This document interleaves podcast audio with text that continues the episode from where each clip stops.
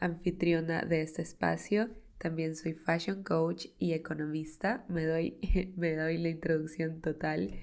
Eh, para mí es un placer y una alegría muy grande tenerte aquí, la verdad. Me parece increíble cuando me cuentan que escuchan el podcast en diferentes actividades como conducir, como caminando, como cocinando.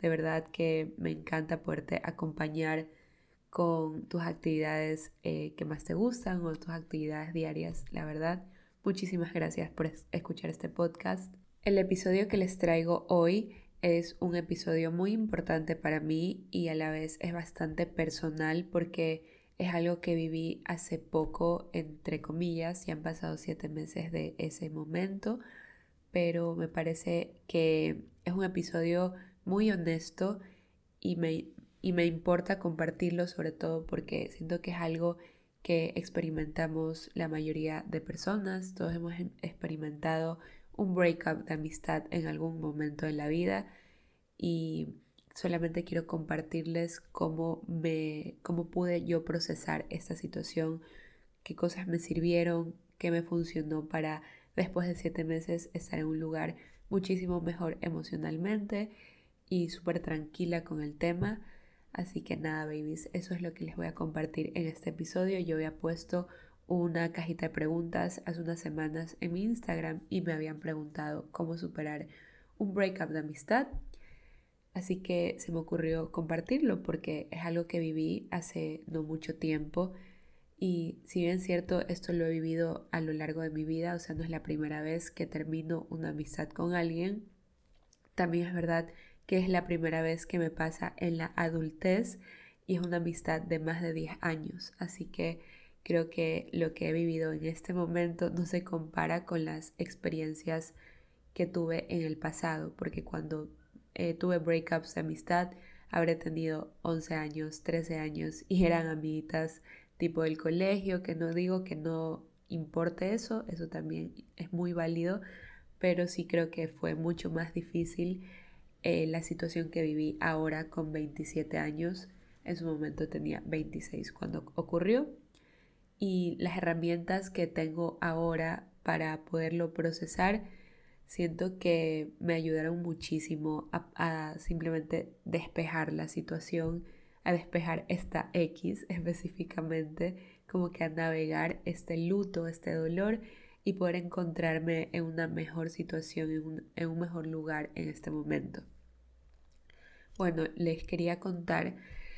Eh, tenía un poco de miedo, no sé si decirle miedo o resistencia a grabar este episodio porque, claro, o sea, es algo que involucra a personas que obviamente no voy a nombrar, no tengo por qué nombrarlo, nombrarlas, ni tampoco tengo por qué eh, contarles específicamente lo que ocurrió.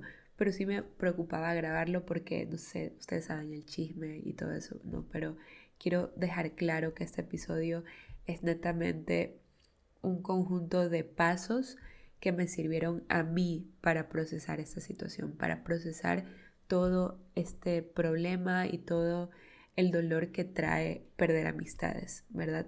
Especialmente cuando son amistades de muchísimo tiempo. Bueno, quería dejar solamente eso en claro por si acaso esto se, saque, se salga de contexto, ¿ok? Lo primero que a mí me sirvió en su momento fue permitirme sentir. Esto es algo que de hecho me aconsejó mi psicóloga.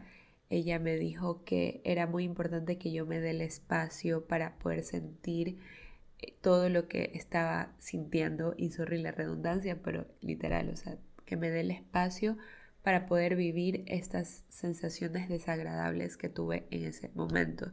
¿Y por qué fue muy importante para mí porque en el momento que todo esto pasó, en primer lugar yo no lo veía venir, no es como que fue una decisión que yo dije, no voy a dejar esta amistad, voy a decidir alejarme de estas personas. No, no fue así, fue una cosa totalmente de un día para otro y fue muy sorpresivo, fue muy en shock, la verdad. Así que como no lo esperaba, claro que causó todavía más impacto. Yo creo que cuando uno decide por cuenta propia terminar una amistad y vas y hablas con la persona y simplemente te lo piensas hace mucho tiempo, y simplemente te alejas, bueno, es diferente porque ya es algo que con prede, prede, ¿cómo se dice? Como que lo piensas con anticipación, se me olvidó esa palabra. Pero claro, es distinto que cuando simplemente sucede un día para otro. Así que eh, cuando sucedió yo estaba como en uno de los mejores momentos de mi vida. Yo estaba recién eh, haciendo crecer mis redes sociales, mi TikTok estaba por llegar a 100.000 seguidores, me habían contactado marcas internacionales para colaborar y solo estaban pasándome demasiadas cosas lindas en mi vida que hace mucho tiempo no me pasaban. Yo estuve con depresión durante mucho tiempo, muchos meses, muchos, sí, se podría decir meses. Y en noviembre del año pasado, que fue cuando todo eso sucedió, yo me encontraba en un lugar súper bonito de mi vida. Así que una parte de mí no quería experimentar nada de esto porque simplemente no quería estar triste. Yo soy una persona súper sensible y cuando algo me afecta no es como que puedo seguir con mi vida. O sea, ahora sí, pero sobre todo en ese momento que tenía recién seis meses en terapia, no era para mí fácil eh, procesar las emociones. Entonces, si me pasa algo malo, lo más fácil para mí era tirarme en la cama por dos semanas sin hacer nada. No quería que eso me pase porque quería continuar con todos los proyectos que estaba sacando y estaba feliz sacándolos. De hecho, noviembre era el mes de mi cumpleaños y quería estar feliz para mi cumpleaños. Y todo esto hizo que yo de alguna forma bloqueé mis emociones respecto al tema, que no me permita sentir. Y mi psicóloga me dijo, no, Valentina, tienes que sentir, tienes que permitirte sentir. Es importante que te permitas sentir para que puedas también procesar y saber de dónde vienen estas emociones, conocerte mejor y sacar un aprendizaje de todo esto. Si yo no me permitía sentir, eso se iba a quedar guardado por mucho tiempo en mí y se iba a hacer quizás un resentimiento o una situación fea que no quería recordar y nada de eso nos sirve como personas. Yo creo que de toda situación desagradable siempre habrá un aprendizaje y solo vas a poder sacar el aprendizaje una vez que te permites sentir que deja sacar todo eso que está por dentro, esa tristeza, esa frustración, esa, esas dudas, ese resentimiento, lo que sea, dejarlo sentir, dejarlo salir y sobre todo sin juzgarte, sin criticarte, solamente que sea un proceso para sentir todo eso y de eso sacar algo bueno. En segundo lugar, lo que me sirvió bastante fue aceptar la realidad. Esto suena muy fácil, pero cuando estás pasando una situación que no te esperas, lo primero que haces es entrar en negación. De hecho, es uno de los procesos de luto, ¿verdad? Como que tener negación, estar dentro de la negación y simplemente decir, no puede ser que esto está pasando. Eh, hace una semana estábamos bien, o mejor dicho, hace un mes estábamos de viaje, porque literal fue así. Y como que cómo pasó esto, o sea, de de qué manera llegó a pasar esto y estar en esa negación lo único que va a hacer es alargar tu proceso de sanación. Mientras en mayor negación te encuentras, menos, o sea, más tiempo te vas a demorar en sanar y menos tiempo eh, aprovechas para estar contigo y para cuidar de ti, ¿verdad? Por eso es que no te digo que no estés en negación porque es inevitable entrar en negación pero sí te digo que tú puedes tomar la decisión de aceptar la situación. O sea, está en ti tomar la decisión cuánto tiempo le das a la situación para que te afecte. Hay situaciones que nos afectan y que nos duelen y quizás lo, hagan para toda la vida, pero sí podemos tomar la decisión de dejar en qué intensidad y por cuánto tiempo eso nos puede afectar al punto de que intervenga con nuestra vida diaria, con nuestros proyectos, etc. Yo creo que para mí fue súper importante pensar que la situación no iba a cambiar, que era lo que era y que lo que había pasado había pasado y ya. O sea, no iba a ser diferente por más que yo diga, y si hubiera pasado tal cosa, y si se hubiera dado la oportunidad de hablar, y si hubiéramos hablado de otra forma, y si tal, y si tal. Esos y si no existen, son irreales viven en un multiverso, en una realidad perfecta, pero no es la realidad. Entonces, lo mejor que puedes hacer es simplemente aceptarlo, decir, ¿sabes qué? Ya estas personas no están en mi vida, no son mis amigas, por más difícil que esto sea, es la realidad y mientras más rápido lo aceptes, más rápido te vas a sanar. En tercer lugar, buscar apoyo. A mí me sirvió muchísimo, babies. No se imaginan tener apoyo para poder atravesar esta situación. Como les digo, no fue nada fácil para mí. Fue, fueron dos amistades de más de 12 años. Fue muy complicado, pero el tener apoyo a quien yo recurrir fue clave para yo poder superarlo. Ojo, eso fue muy difícil y muy challenging para mí porque estas personas eran las personas a quien yo acudía cuando algo me pasaba. Entonces, el ya no tenerlas en mi vida lo hacía más difícil porque era como que ahora, como que, ¿a quién le voy a decir, no? Luego me di cuenta que tengo un montón de gente más, o sea, un montón de gente más que también siempre ha estado para mí, pero yo no lo había visto o no simplemente la tristeza me nublaba la mente y pensaba que estaba sola cuando no era así. Eso es muy importante, ver quiénes tienes a tu lado, a quienes tienes a tu lado para poder acudir, para poder buscar y poder expresarte y simplemente estar acompañado en este momento, porque son situaciones difíciles y por más que es una amistad, que no es algo sentimental, que a veces decimos, no, lo sentimental duele más, yo creo que cuando son amistades que marcaron tu vida, duelen muchísimo más que una relación sentimental. Al menos en mi caso, una, una amistad de más de 12 años, por supuesto que no fue fácil de simplemente decir ya se acabó y ya. No, yo necesité mucho apoyo para poder atravesar y procesar esta situación. Tuve a mi esposo, tuve a mi mamá, que a mi mamá le conté cuando yo dije esto no, no tiene vuelta atrás, por si acaso, porque mi mamá es una persona que una vez que yo le cuento algo de alguien, la man no se olvida no se olvida para nada. O sea, yo a mi mamá le cuento las cosas cuando ya no hay vuelta atrás, cuando no se van a arreglar. Porque yo me podré arreglar con las personas, pero mi mamá no. Mi mamá no perdona, no olvida. O sea, ella es muy linda persona, pero cuando escucha de algo o de alguien que me hace daño, simplemente no lo olvida jamás. Entonces a mi mamá le conté cuando yo dije, no, de esto ya no hay vuelta atrás, creo que me demoré como dos semanas en contarle y, y nada, Así que tuve a mi mamá, tuve a mi esposo, tuve a mi psicóloga, tuve a mis otras mejores amigas. Me di cuenta de cuánto amor me rodea, cuánto amor, cuánto, eh, cuántas personas de verdad se preocupan por mí y están para mí, que eh, me dejó totalmente impactada el amor que está cerca de mí y el amor que merezco recibir de las personas. Créeme que te vas a, sorprender una vez que esto pase. En cuarto lugar, entender que nadie es perfecto. Yo sé que esto es como difícil de comprender, pero es la verdad.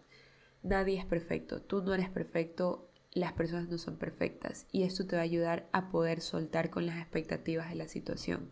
¿A qué me refiero?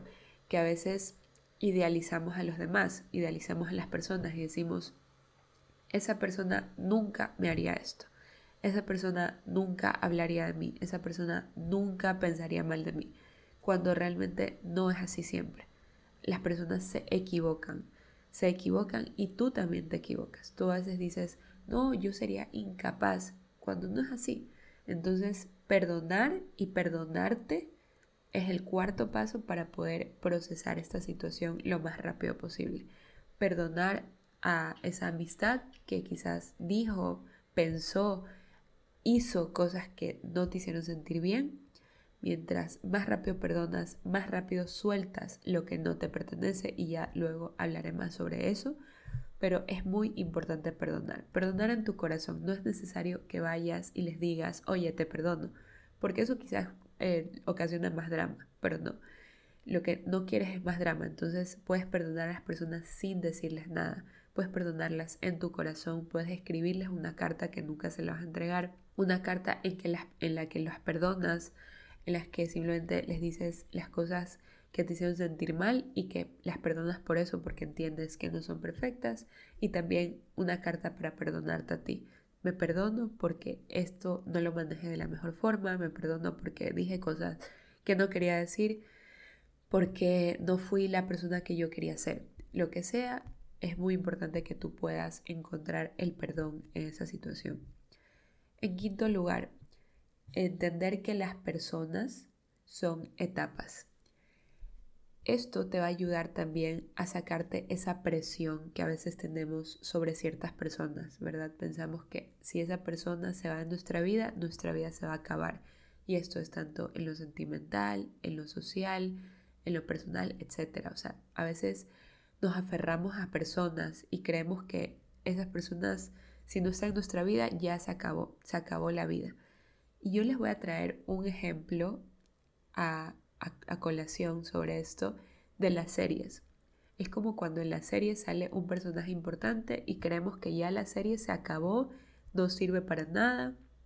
Cuando hay muchas series que sacan personajes importantes y siguen adelante y de hecho se vuelven hasta mejores. En el caso de Grey's Anatomy, hay muchos actores, muchos personajes que salieron en las primeras temporadas y por más que al principio pensábamos que la serie iba a terminar con esos actores, o con esos personajes, nos dimos cuenta que la serie siguió y siguió súper bien, como hasta la doceava temporada. Tampoco es que siguió perfecta para siempre, ¿no?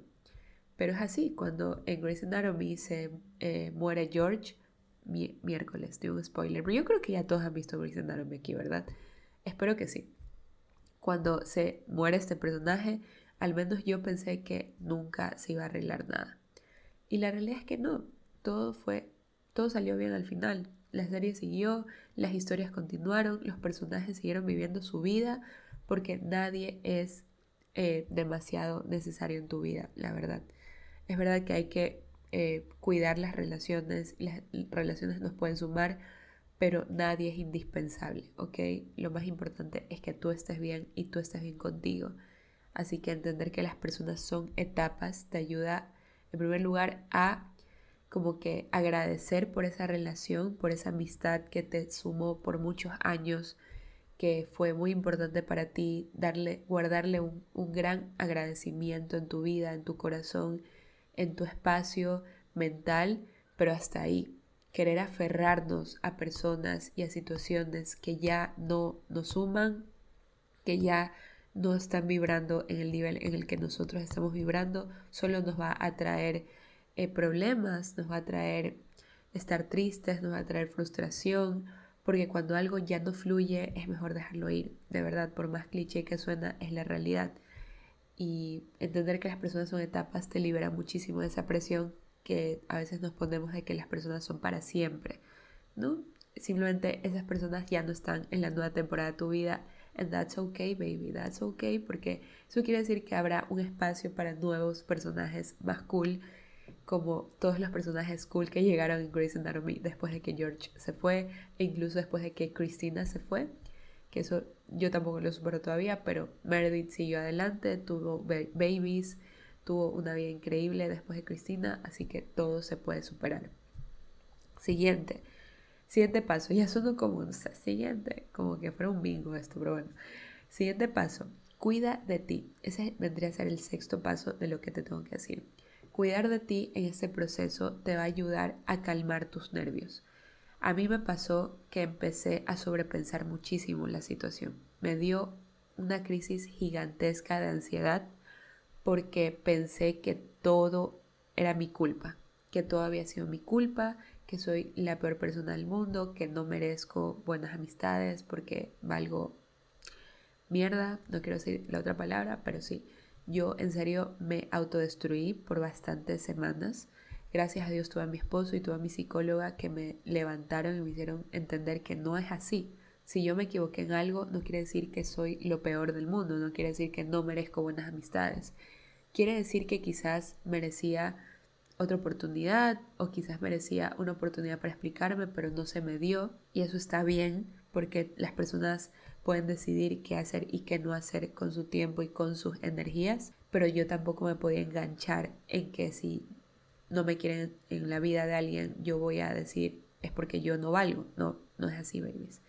Cuidar de mí me ayudó muchísimo a recordar mi valor, a recordar que yo merezco tener buenas amistades, merezco tener amistades comunicativas, merezco tener amistades expansivas, abundantes, que me sumen, que me aporten muchísimo y también merezco eh, tener una vida en la que no tenga este tipo de dramas que me hacen pensar tan mal de mí, ¿verdad? Cuidar de mí me hace entender todo lo que valgo, todo lo que merezco, todo lo increíble persona que soy. ¿Y cómo puedes cuidar de ti? Cosas tan básicas como dormir bien, cuidar tu alimentación, hacer un poquito de actividad física, eh, cuidar de lo que consumes, del, contenido en redes sociales, de tu contenido en, en Netflix, en HBO, las series que ves, las películas que ves, todo eso es cuidar de ti. Cuidar de ti es en serio algo integral. No solamente cuidar de ti es maquillarte y vestirte bonito, no. Cuidar de ti es algo integral, es de verdad proteger tu corazón, proteger tus energías y proteger tus emociones de cosas que te ponen nerviosa, ¿ok? Eso es lo que a mí me pasaba. Yo dejaba entrar, yo era como, mi mamá me lo dijo, y sorry si lo voy a decir, es un poco fuerte, pero es la verdad. Yo era como una prostituta aquí en mi casa, en plan de que aquí en mi casa entraban y salían personas que no tenían por qué. Simplemente yo le di el espacio a muchas personas en mi vida que no tenían por qué haber estado.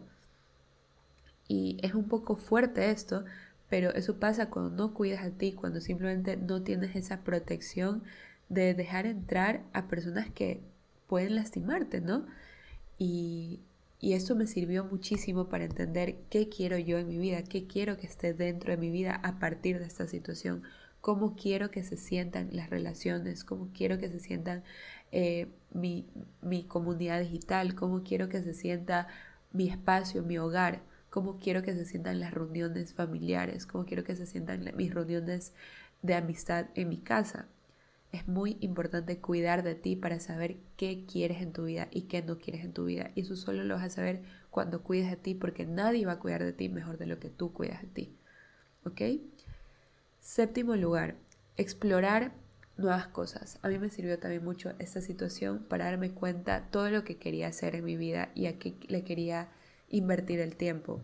Me sirvió para eh, explorar nuevos deportes, salir más, buscar intereses, aprender idiomas. De verdad, yo estoy aprendiendo francés incluso. Yo tenía un hábito de en ese grupo de amigas siempre escribía y les contaba cómo iba mi día o cómo iba mi semana. Teníamos ese hábito, la verdad, todas contaban como que sus cosas, sus partes, eh, sus situaciones. Entonces yo extrañaba muchísimo ese grupo porque fue eh, por mucho tiempo un lugar en el que yo escribía y leía, ¿no? leía las cosas que les pasaban a mis amigas. Entonces, de repente ya no tenía ese grupo, que lo tuve como por más de siete años. Fue muy complicado para mí simplemente hacer como que nunca existió, obviamente. Así que encontré la magia del journaling, babies. Yo ya hacía journaling antes, pero cuando esto sucedió, el journaling se volvió mi grupo de amigas, de verdad fue encontrar una nueva forma de desahogarme, de estar conmigo, de entender que no necesito desahogarme con otras personas si me tengo a mí primero, si tengo, además de mi grupo de apoyo, si me tengo a mí. Yo, yo soy yo, yo también valgo, yo también me puedo contar mis cosas, también me puedo aconsejar. Y eso suena un poco triste, ¿ok? Pero es muy importante aprender a estar contigo y simplemente tener esa confianza para contarte las cosas. Eh, hacer journaling me ayudó muchísimo a poder reemplazar este hábito de desahogarme en otros lugares, a simplemente desahogarme en estas páginas y a poder despejar todas mis emociones, mis situaciones, las cosas que pienso, que muchas veces no son ni reales, y hacer la mejor amiga que yo necesito. Yo empecé a ser mi mejor amiga, yo conmigo, y de verdad hasta me dan ganas de llorar, pero es la verdad. Por mucho tiempo busqué en otras personas lo que yo no me estaba dando a mí, lo que yo no estaba haciendo conmigo. Yo no estaba siendo buena amiga conmigo porque yo me hablaba mal a mí, yo no quería estar conmigo, yo eh, siempre pensaba mal de mí. Así que literalmente terminar esas amistades me dio el espacio de que yo pueda reencontrarme conmigo, de que pueda encontrar un espacio seguro en mí, en mí misma, en mi agenda, en mi journal, y en mis sueños, en mis pasiones, poder dedicarle más tiempo a lo que me apasiona fue increíble, de verdad. Octavo lugar, date el tiempo para sanar. Eso es algo también que me ayudó mucho porque yo pensé que quería sanar rápido. Yo de hecho este podcast lo quería grabar como a los dos meses de, de, que sucedió todo. pero cada mes decía un mes más, un mes más, todavía no estoy lista, todavía me afecta, todavía me pone mal, un mes más, un mes más. Han pasado siete meses, babies. Y no es que a los siete meses yo estoy ya perfecta. La verdad es que ya estoy bastante bien. O sea, ya estoy bien. Ya me siento muy bien eh, con el tema. Está bastante sanado. Todavía no puedo decir que al 100% porque claro, soy un ser humano y hay cosas que todavía me pueden, me pueden doler. Pero el punto es que ya puedo hablar de esto. Y pasaron siete meses. Yo leía en internet que hay personas que les toma dos semanas, hay personas que les toma un mes, hay personas que les toma tres meses. A mí me tomó siete meses hablar del tema en el podcast. No es fácil, así que date el tiempo a sanar. No importa si te toma un año, dos años, date el tiempo, que el tiempo de verdad cura todo. Esta es otra cosa muy cliché, pero es la realidad. El tiempo sana todo lo que está dentro de nosotros. En noveno lugar, cuando tú estés ya listo, cuando estés listo de verdad para dejar entrar personas a tu vida, para tener nuevas amistades, no te cierres esta puerta. ¿Y por qué lo digo? Porque también me pasó. Yo cuando sucedió esto dije, ya no quiero tener más amigas, me da miedo que me hagan lo mismo, me da miedo que me traicionen, me da miedo que hablen mal de mí. Y eso lo hablé mucho con mi psicóloga porque empecé a tenerle miedo hasta a las amigas que ya tenía. Yo tengo, yo soy una persona que tiene muchas amigas cercanas, ¿ok? Eh, Ustedes saben quiénes son, si es que están escuchando este podcast. Tengo dos mejores amigas que son de la iglesia. Tengo una mejor amiga que es del colegio. Tengo dos mejores amigas más eh, que también son muy cercanas de mi colegio, que las quiero muchísimo. Tengo otra mejor amiga del colegio también, de mi otro colegio. Y así, tengo muchas amigas muy cercanas que las amo y las adoro. Y no sé por qué empecé a dudar de estas amistades también. Fue como que dije, Dios mío, me va a pasar con todos, me va a pasar con todo el mundo. Ya no, tengo, ya no quiero tener amigas. Yo incluso le decía a Jay, ya no quiero tener, tener, amigas, solamente tú vas a ser mi amigo. Y ahí me decía, ni tú te lo crees. Tú eres una persona de tener amigas. Tú eres así, te gusta salir con tus amigas, te gusta conversar con tus amigas y está perfecto porque te pasó esto con dos personas. No, no quiere decir que te va a pasar con todo el mundo. La gente no es igual. Y si te pasa de nuevo, no quiere decir que sea algo contigo o algo contra ti, que eso ya lo hablaré más adelante. Pero sí, babies, eh, date la oportunidad de tener amigas o amigos y de conocer personas, de, de abrirle la puerta a la gente. Porque no te va a pasar lo mismo con todo el mundo, peor aún si ya tienes una experiencia, ya sabes cuáles límites poner desde el principio. Así que es muy poco probable que la misma situación se repita de la misma manera cuando ya has aprendido, cuando ya de verdad, por eso les dije desde el comienzo, un aprendizaje, ¿no? O creo que eso no les dije, eso va más adelante. El punto es que cuando tú ya aprendes de una situación, ya sabes cómo cultivar amistades más saludables más adelante y previenes de que las cosas malas pasen. Y si pasan, no está en ti y esa no es una razón para no dejar abierta la puerta a conocer personas porque no tienes idea las bendiciones que pueden llegar. Y créanme que me pasó en este tiempo, me he dado la oportunidad de retomar amistades que no, ve, no veía hace tiempo, de la universidad, de eh, otros lugares que simplemente no, no las estaba cultivando por invertir demasiado tiempo y energías en otras personas.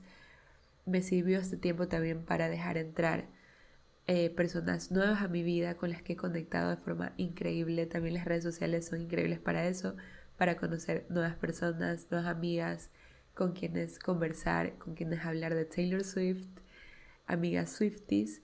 Y todavía estoy en ese proceso, por si acaso. Tengo 27 años y estoy en el proceso de conocer amigas. Y no tiene nada malo.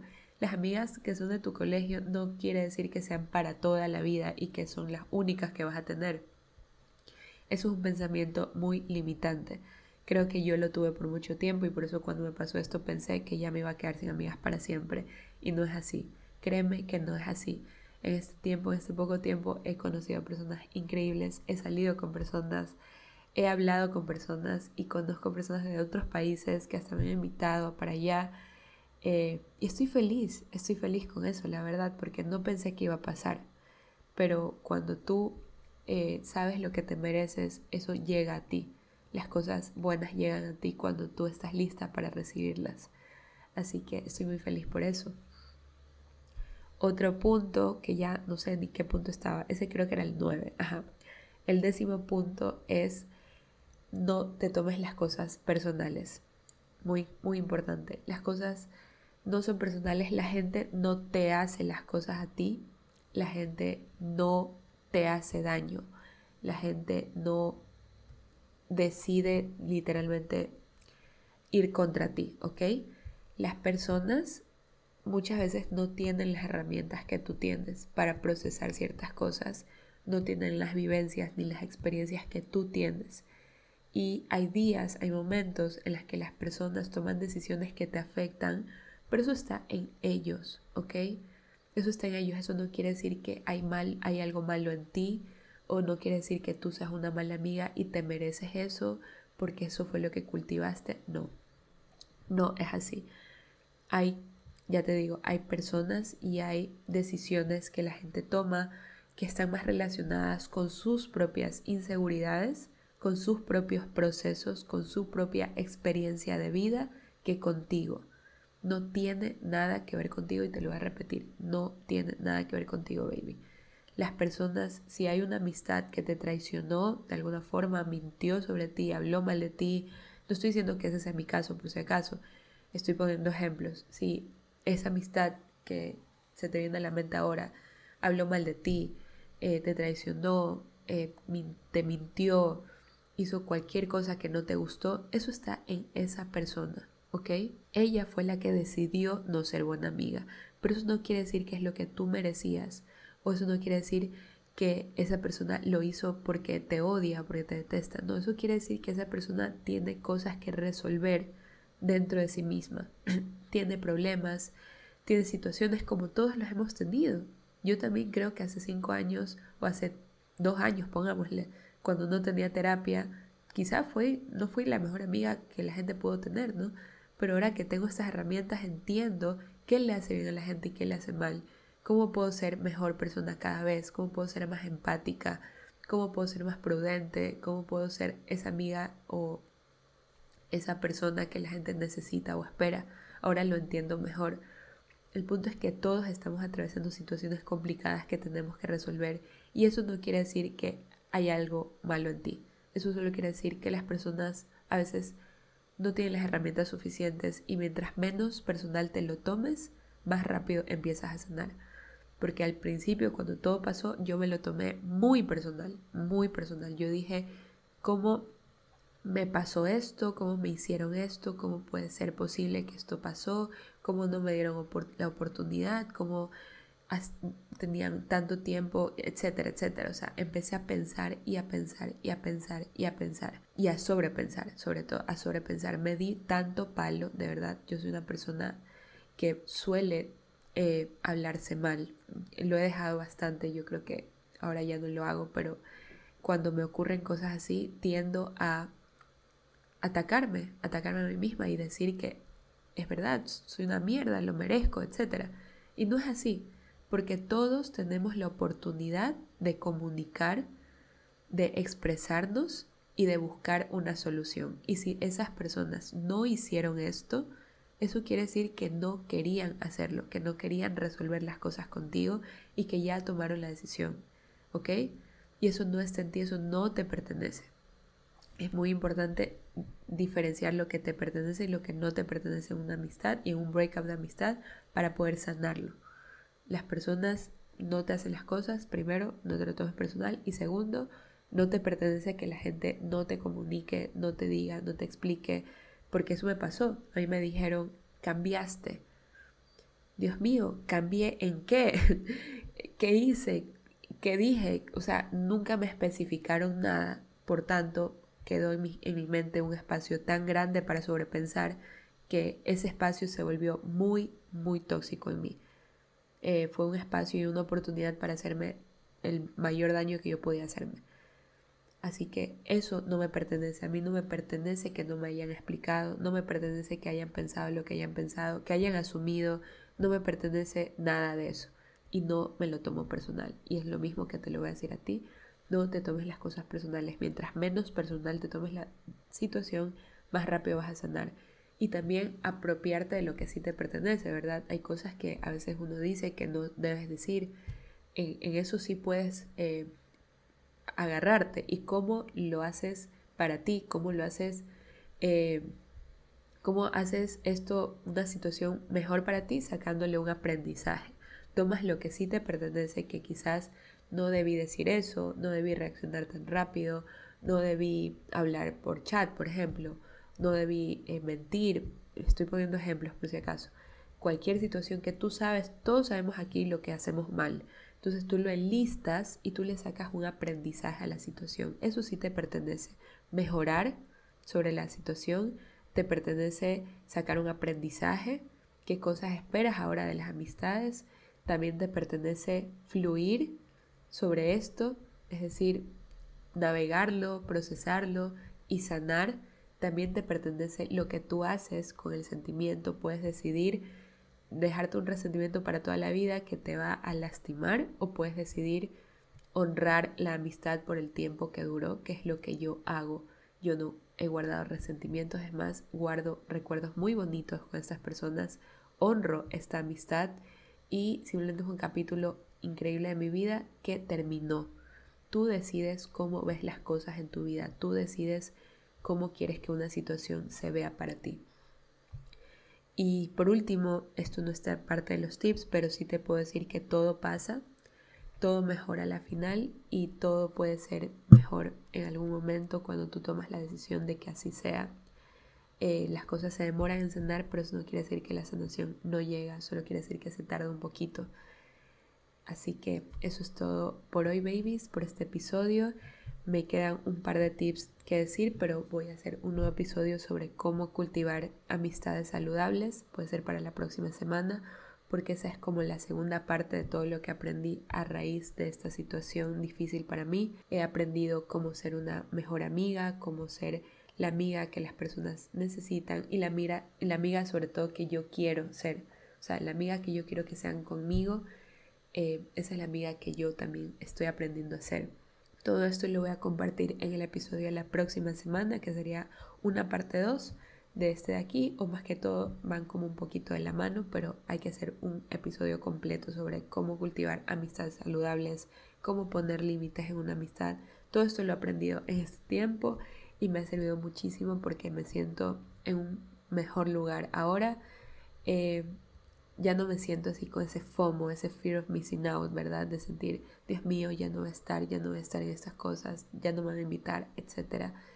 Eh, me siento un lugar muchísimo más pacífico para mí y todo pasa por algo, así que eso es lo que les traigo en esta, en esta noche, en este episodio. Estoy grabándolo de noche, por eso digo noche. Espero que les hayan gustado, que les haya gustado. Espero que les hayan gustado estos tips porque personalmente creo que muy importantes para procesar este tipo de situaciones. Y cuéntame qué te parece este episodio por DM. Conversa conmigo, me encanta hablar con ustedes por DM. Muchísimas gracias por escuchar el podcast y si llegaste hasta aquí no te olvides de escribirme, comentarme para ver si despejamos esta situación juntos por DM. Un beso grande, babies. Nos vemos la próxima semana. Bye.